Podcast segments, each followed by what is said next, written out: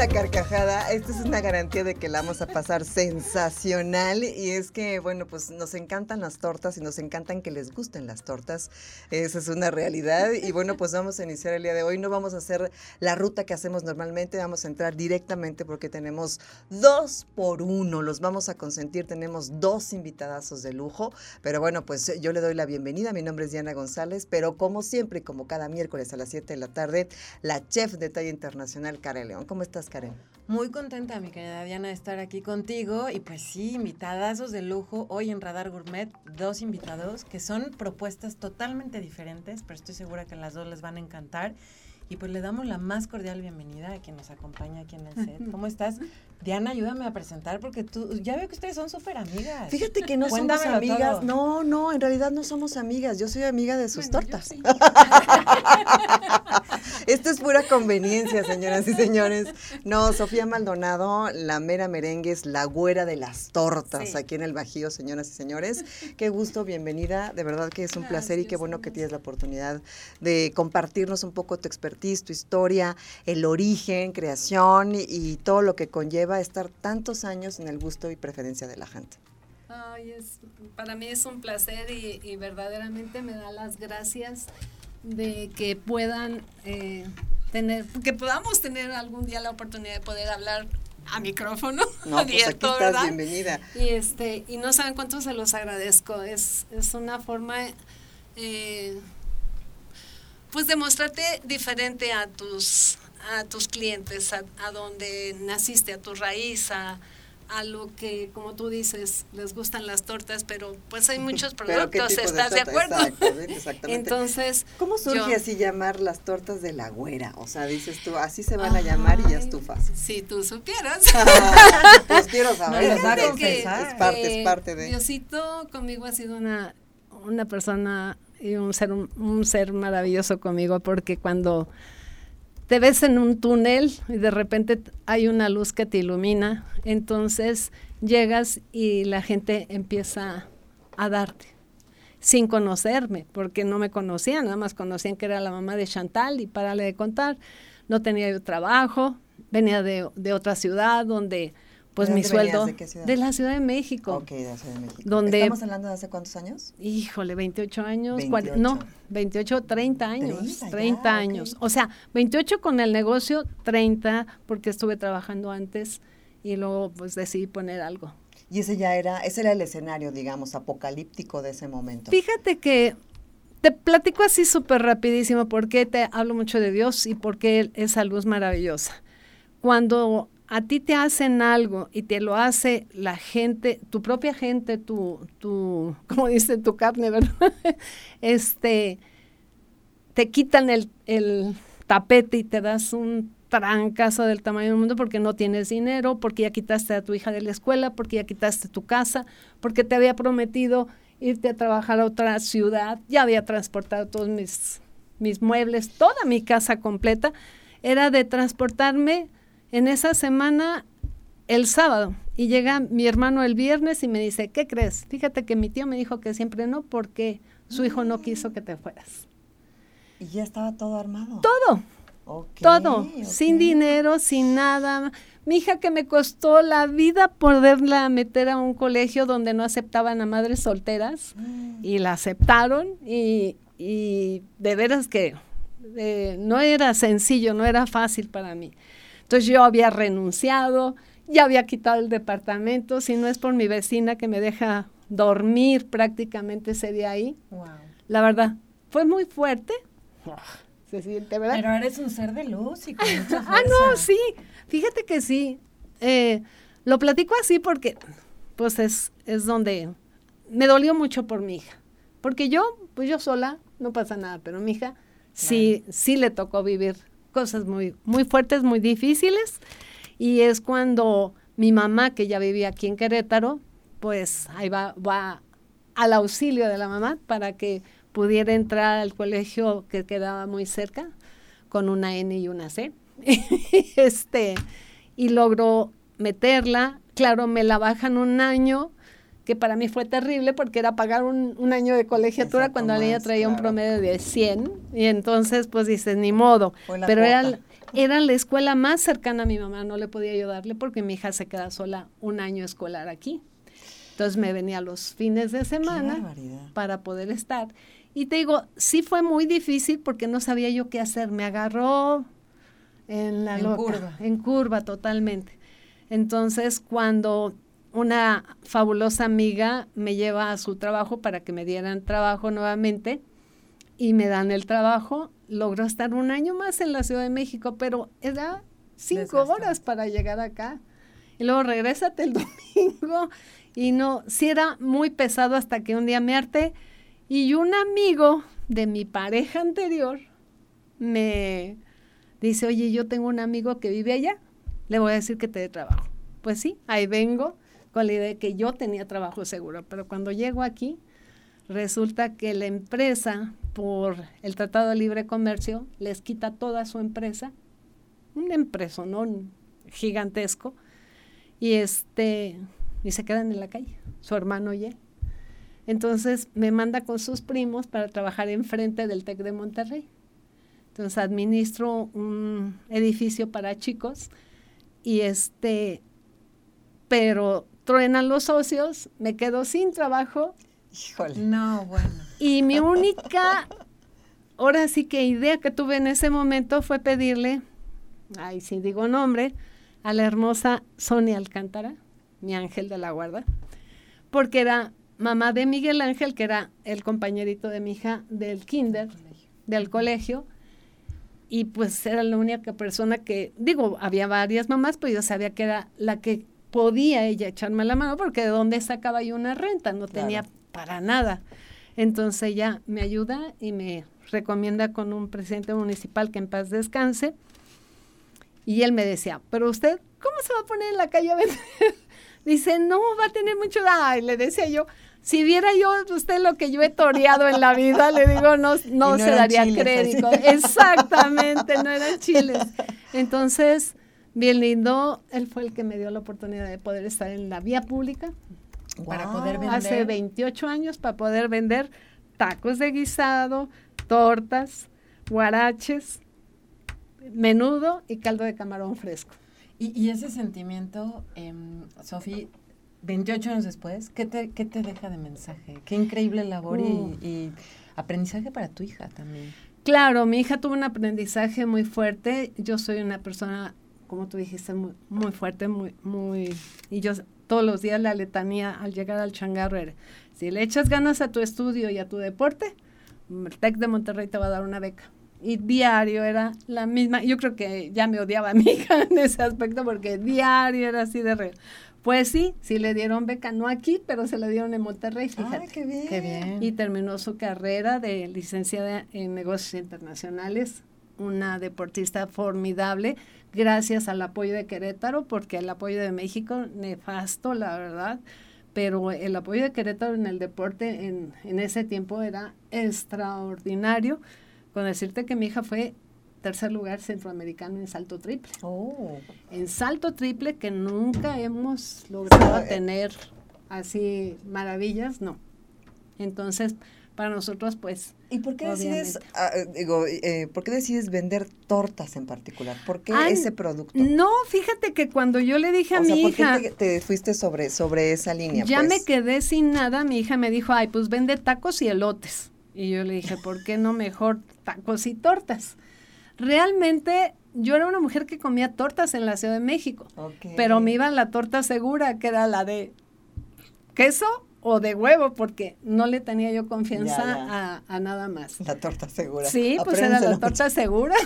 ¿Tienes, ¿Tienes torta segura en las tortas? No, Hay que fíjate. Todas son seguras, ¿verdad que sí? No, porque le doy en la torre mi producto. Si algo me enorgullece de mis tortas, créanme, que cuando a mí un cliente me llega y me pregunta, ¿cuál es la mejor? Yo le digo todas. Ah, bueno, todas. Yo le digo todas. a mí me gusta ¿Por qué todas? Porque todas en su sabor son extraordinarias. No tengo ninguna de relleno, mm. que normalmente tienen al revés mis mis contrincantes se le puede decir. La competencia. la competencia. ¿Por qué la competencia? Hablo mucho de ello, porque ellos tienen tres o cuatro tortas seguras y todas las demás son. ¿Cuántas hay en el menú de la güera? ¿Cuántas tortas? 40 tortas diferentes en combinaciones. ¿Y cuál es como el hit de la güera? ¿Cuál es la que más se vende? La que más se vendía era la torta de milanesa con queso. y ahora es la queretana. ok, porque viene es la queretana, que viene la queretana aquí, porque nuestros vecinos de enfrente de, de Monterrey la hicieron primer lugar. Ok. Ellos fueron los que me das una queretana y me das una queretana. O sea, veían cómo la hacía yo y te voy a decir cómo nació esa torta caretana. Chistosísimo. O sea, eh, ya al final, pues terminábamos el Lucero y yo, que es mi empleada de 25 años. Y este y pasaban los traileros por ahí. Entonces llegaban y ya nos habíamos quedado sin comer. Entonces agarraba yo que quedó dos pedacitos de milanesa, que quedó una salchicha, que quedó esto. Entonces la picaba y ya que no le íbamos a comer, llegaba y ay, no seas mala, véndeme la güera. Y se las vendíamos. Y decía, oye, está riquísima. Y al paso del tiempo, como tres años más adelante, yo decía, bueno, ¿por qué no saco una torta para Querétaro? Es una forma que le voy a decir, gracias Querétaro, este es mi, tributo. Exactamente. Y entonces empecé, de hecho, no creas que mi cubana salió, ay, sí, lo, lo, no, tardé tres años en diseñar la cubana. Soy, soy muy especial para comer. Tuve una mamá que me enseñó a cocinar a los seis años.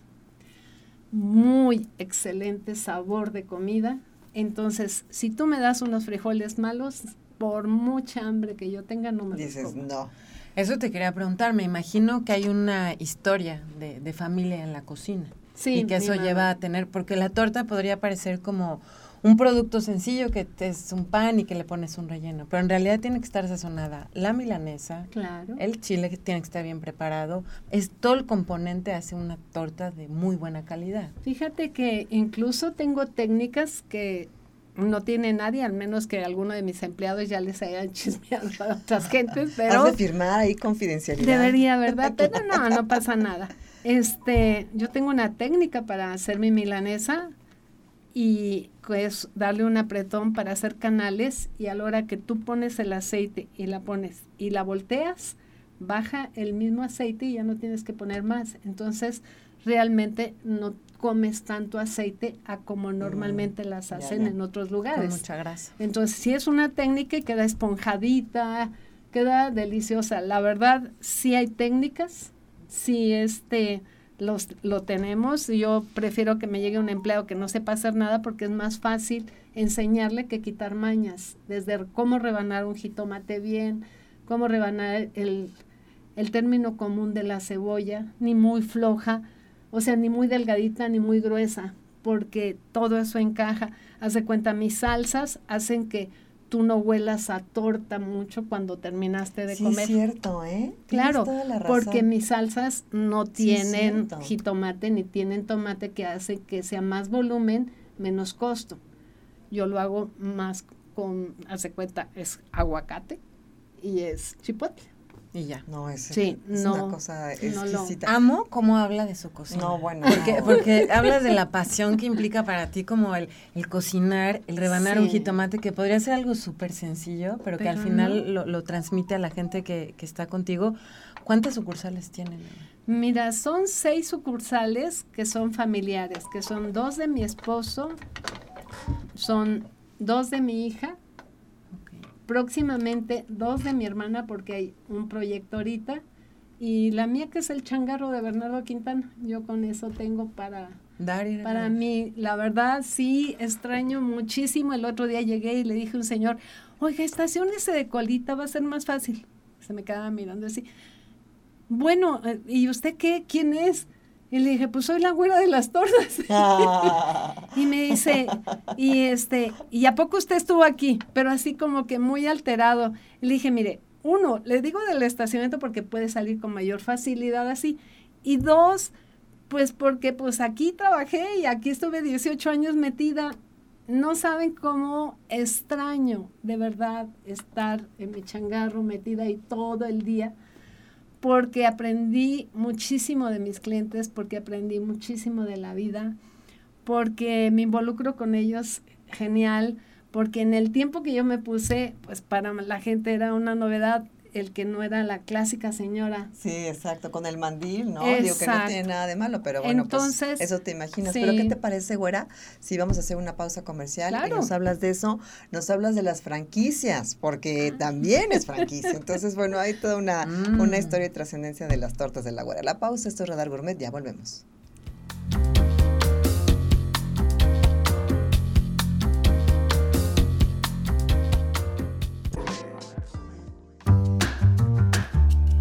Vamos, ahí vamos, Oigan, estamos completamente en vivo a través del 107.5 Radar TV, el canal 71 de la tele de Querétaro, por supuesto www.radarfm.mx, en la app Radar FM, Facebook Live Radar News Crow y después se sube este programa a podcast ahí en Spotify. Estabas platicando antes de irnos al corte comercial con Sofía Maldonado, alias La Güera de las Tortas, acerca de varios temas muy importantes. Pero antes, quiero que nos hagas un resumen o una, una retrospectiva de las anécdotas más divertidas o más extrañas que te sucedieron cuando estabas en el changarro changarro el primero, este, ahí en Bernardo Quintana? Pues mira, en ese tiempo estaba joven, tenía 40 años, lo cual yo ya no, ¿verdad? y pues andaba en mayones, este, siempre fui deportista, estaba delgada, entonces no era la clásica señora de que vendía en un puesto de en la calle tortas, tacos, este, todo, ¿no? Entonces sí fue una novedad para Querétaro. No, bueno, imagínate, fue la revolución. Los primeros que empezaron a armar vuelo fueron una fábrica que estaba adelante que hacía una salsa roja que se usa para los hot dogs y me pusieron la, la Barbie. Porque además mi hija me pidió que pintara la casita de la Barbie, o sea, toda negra con unas flores muy bonitas, que era la Barbie que ella más le gustaba.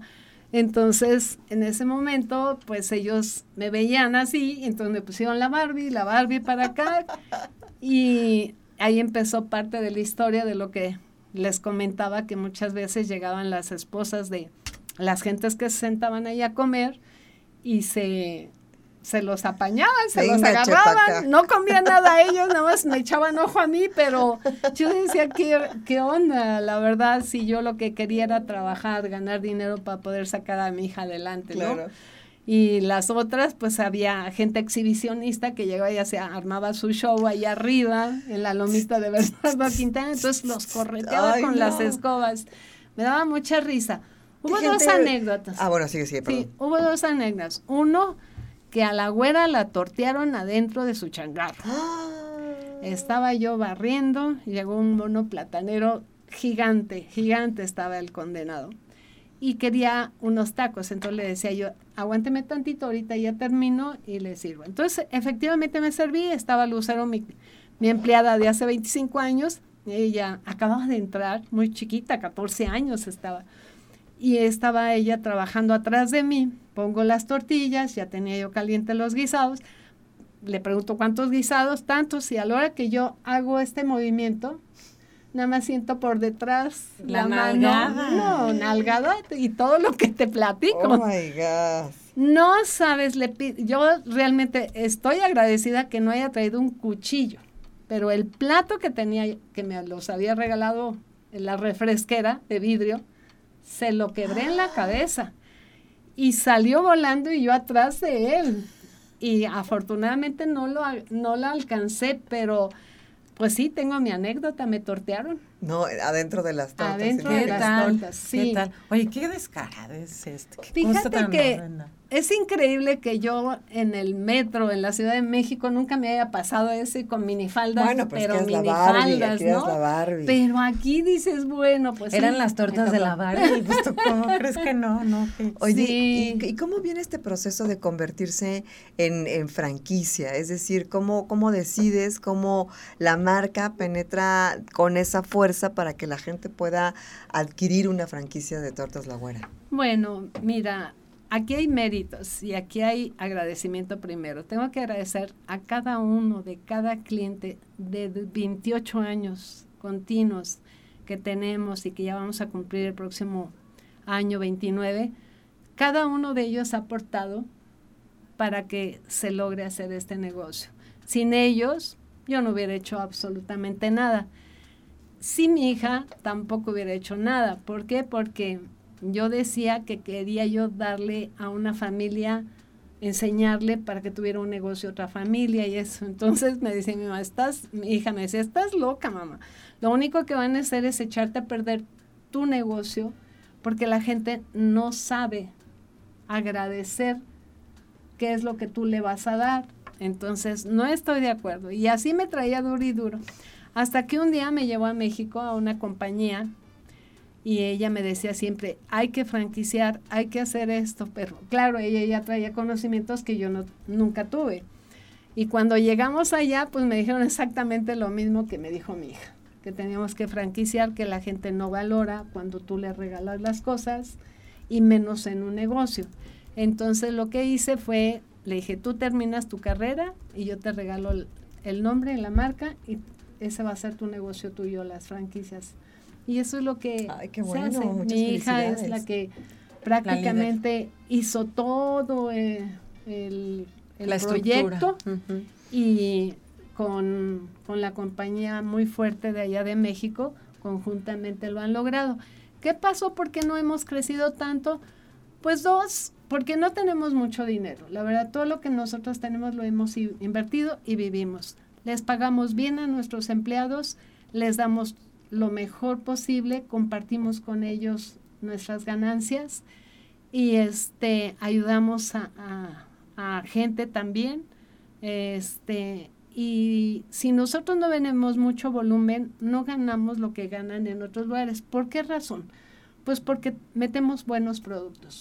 Cuando en otros lugares meten, por decirles, jamones y salchichas de un costo realmente mucho mm, menor que nosotros, pues hay una diferencia grande. Entonces, todo el producto que tú ves es fresco de todos los días y es de muy buena calidad.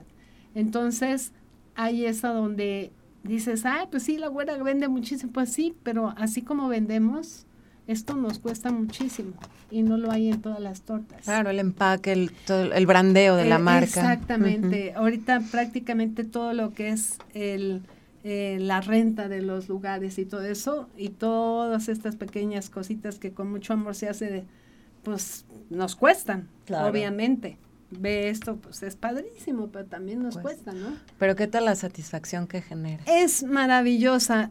Cuando a mí alguien me dice, ¿y tú eres la güera de las tortas? Sí. ¡Ay, qué emoción! Dice las... Eh, pero además es la señora o la señorita. Y créeme, si algo valoro muchísimo, es que una mujer te alabe como mujer. Mira, a mí se me ¿Somos rudas? Sí, somos muy rudas y siempre lo vamos a hacer, siempre. O sea, es parte de nuestra característica muchas veces positivamente y muchas veces negativamente, pero así es, es la vida, ¿no? Cada, a cada quien nos ponen en los lugares y por qué a veces mucha gente puede ser negativa, pues quién sabe cómo le iría en su feria, ¿verdad? Y uno a veces brinca, tú brincas algún problema o yo también, pero a lo mejor tú no.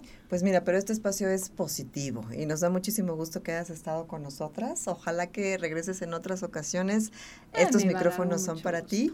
¿En dónde pueden encontrar cuáles son las sucursales para que la gente vaya? Obviamente son exclusivos de Uber Eats, ¿no? Sí. entonces, para que lo pidan ahí en Uber Eats, pero también hay sucursales físicas en Sí, este, el changarrito, como yo le llamo, Bernardo Quintana el primero, que es está en la lateral de Bernardo Quintana, enfrente del Querétaro 2000.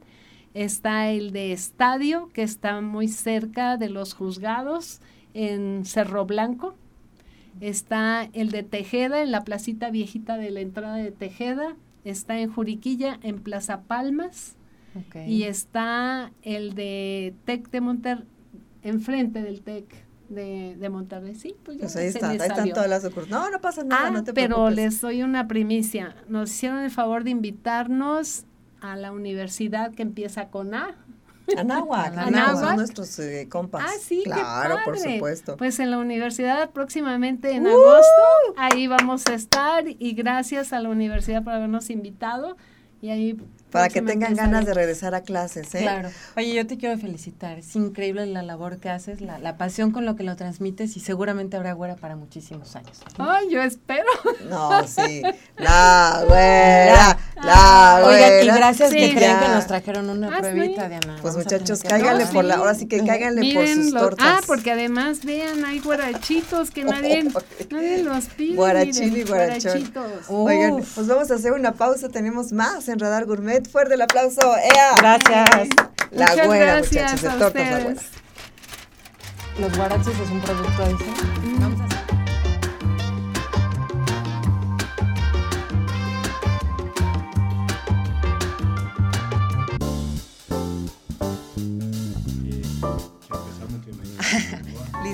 Amigos, al aire. eso, ya estamos aquí de vuelta y pues con muchas sorpresas, mucho más sabor. Ya les decíamos que teníamos dos invitados de lujo el día de hoy y le damos la más cordial bienvenida al chef Nacho Ávila. ¿Cómo estás, Nacho? Bienvenido. Buenas tardes, muchísimas gracias. No, Bien, bienvenido bien, bien. aquí a Radar Gourmet, pues con mucho sabor y una propuesta totalmente diferente de lo que habíamos platicado en la primera sección del programa, que eran tortas, que es esta comida típica de, de México, de Querétaro y la güera, que fue un encanto y nos platicó de toda su historia.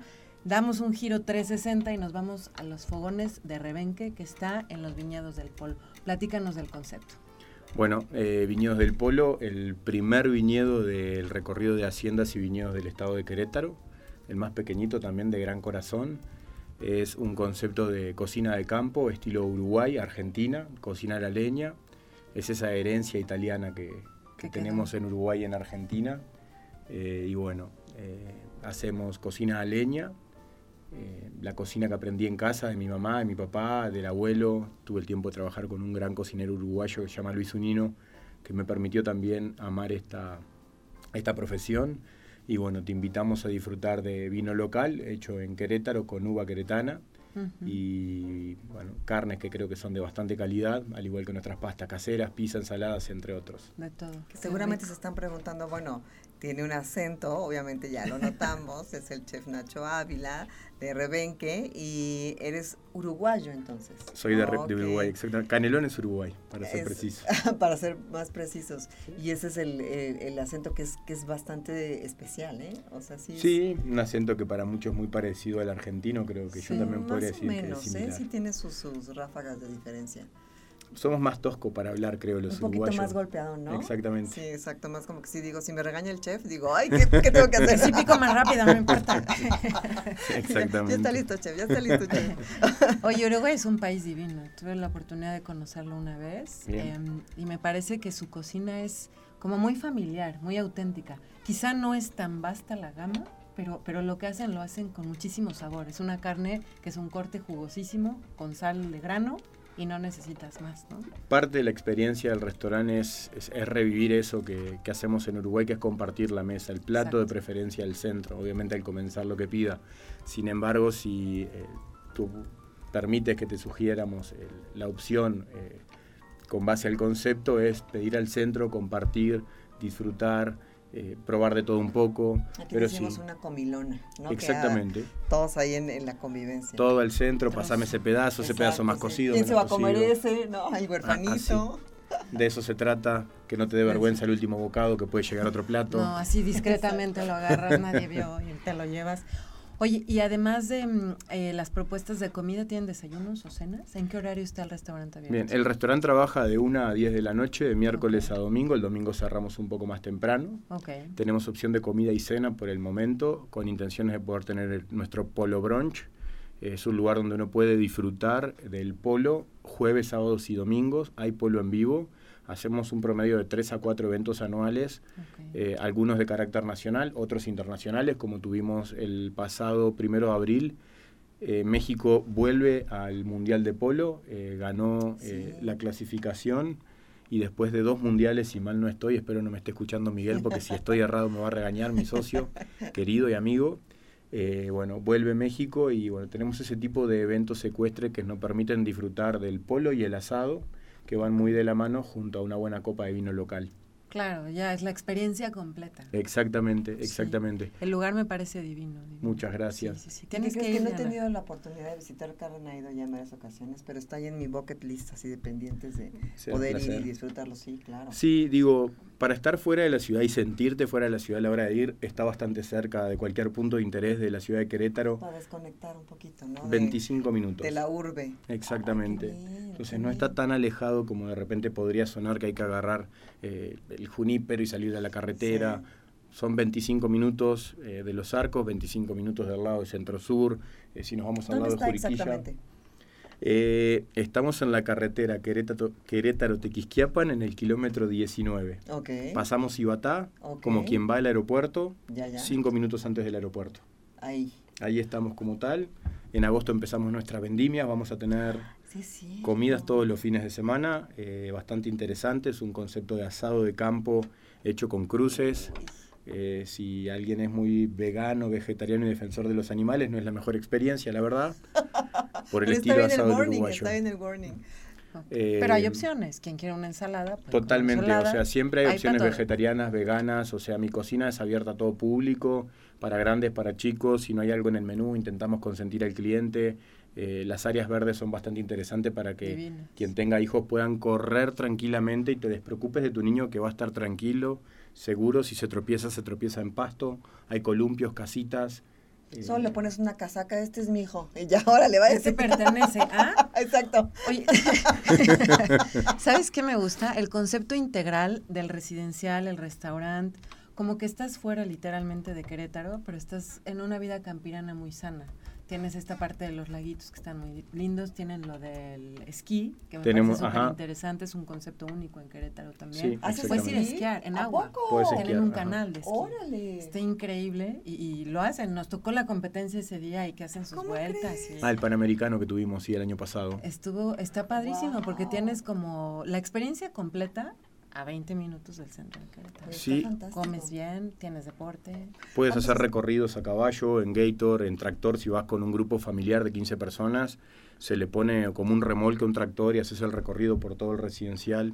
El residencial es abierto al público, inclusive la intención es que conozcan ese residencial, que tiene cierta privacidad obviamente por, por el residente, por quien decide invertir, y a su vez lo podés vivir, lo podés disfrutar. O sea, puedes ir a, disfrutarlo. Vamos a hacer una pausa, estamos en vivo completamente en Radar Gourmet a través del 107.5 Radar TV, la tele de Querétaro, ya volvemos. Yo ya con el acento, ¿eh? ¡Ah, ya!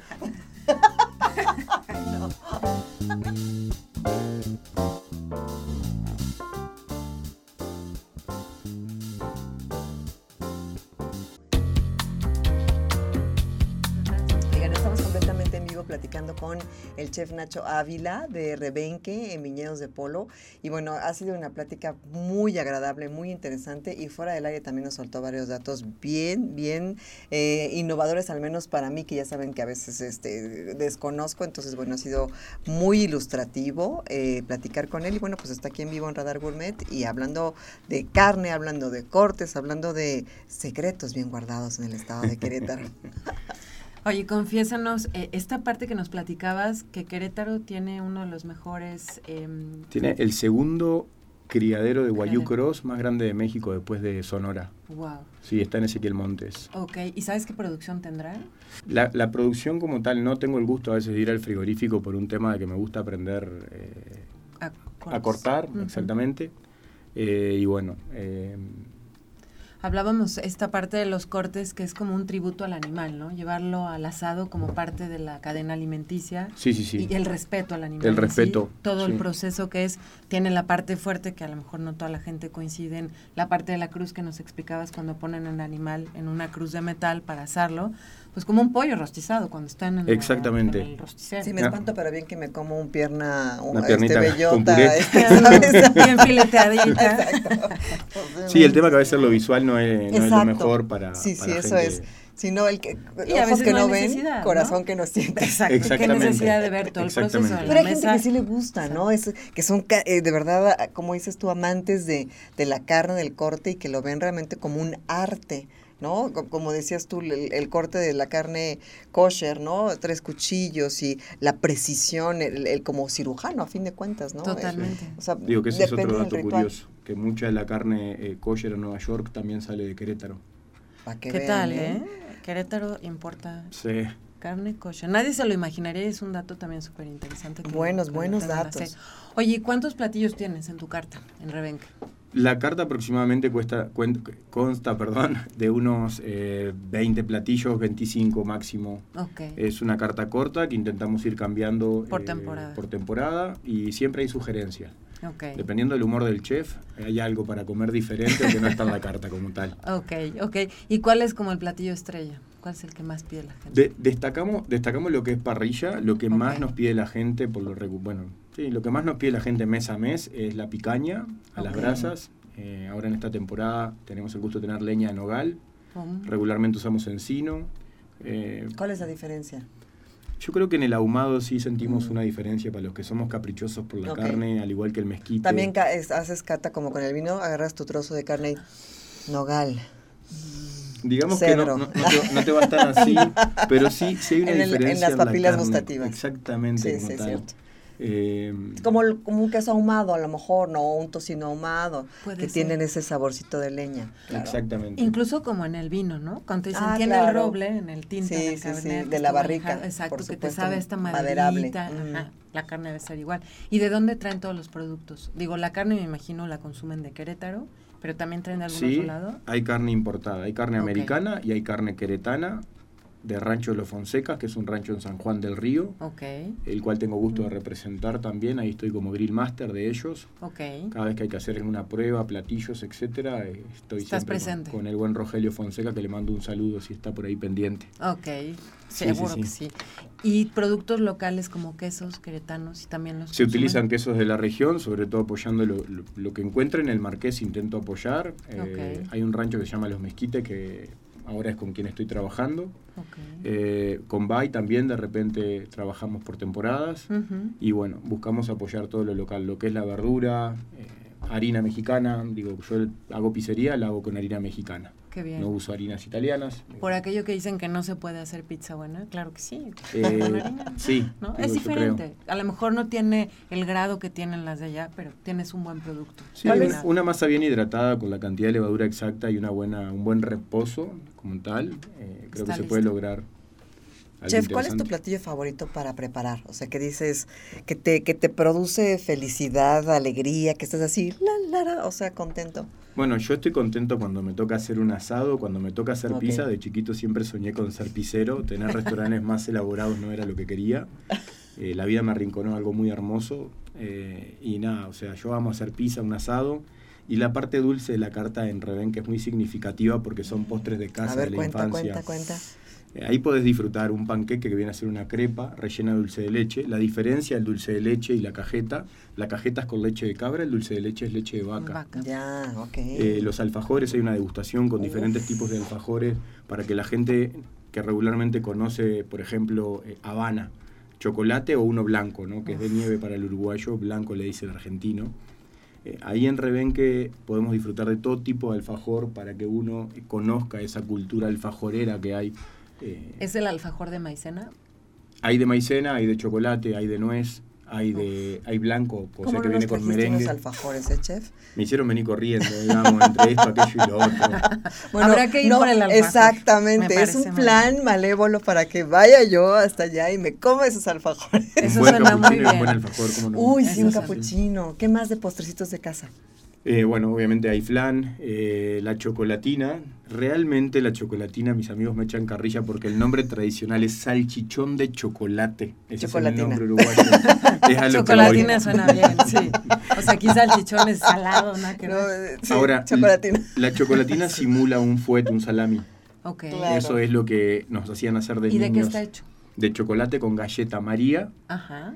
Eh, yo con mi tiempo en la gastronomía, en vez de hacerlo con la cocoa que tenía en casa para la leche, utilizo chocolate semi amargo, le pongo galleta, arándanos, nueces, un toque de brandy y ralladura de naranja.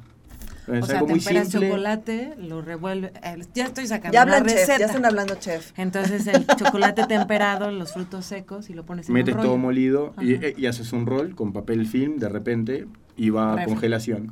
Ok, Y lo cortas como si fuera un salami. Como si Como fuera una un bush de. Noel, ¿no? Puede ser como una bush de Noel, eh, Ándale, enrolladito, ¿no? Pero imagínatelo un poquito más chiquito. me sí, claro, por porque supuesto, Es bastante dulce. porque es salchichón, entonces Salchichón, es más es chiquito. un salchichón dulce. Pero es un buen postre que no buenísimo. empalaga cuando No, alguien no quiere algo dulce exacto. al final, es como un delicatessen, un bombón, una galleta, ¿no? Con Entonces. Y si te queda un poquito el vino tinto que probaste de casa, uf, También va bien, sí, sí, Suena sí. súper bien. Uy, sí, ¿eh? Un vinito blanco espumoso, ¿no? Para el cierre. Con tu También le va bien. Con tu Ay, expreso.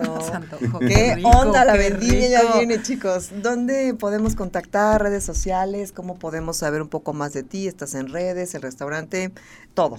Bueno, yo personalmente las redes las utilizo más que nada para, para mi tema gastronómico y ahí pueden ver a, a mi pareja, mi prometida, y le mando un saludo, me dijo que me iba a escuchar. ¿Cómo se llama? Salma. Salma. Un saludote a Salma. Para que veas que no tengo vergüenza, chiquita, te ¿Eh? amo. Eh, A la Hashtag, próxima no que venga vergüenza. Salma contigo para que la conozcamos.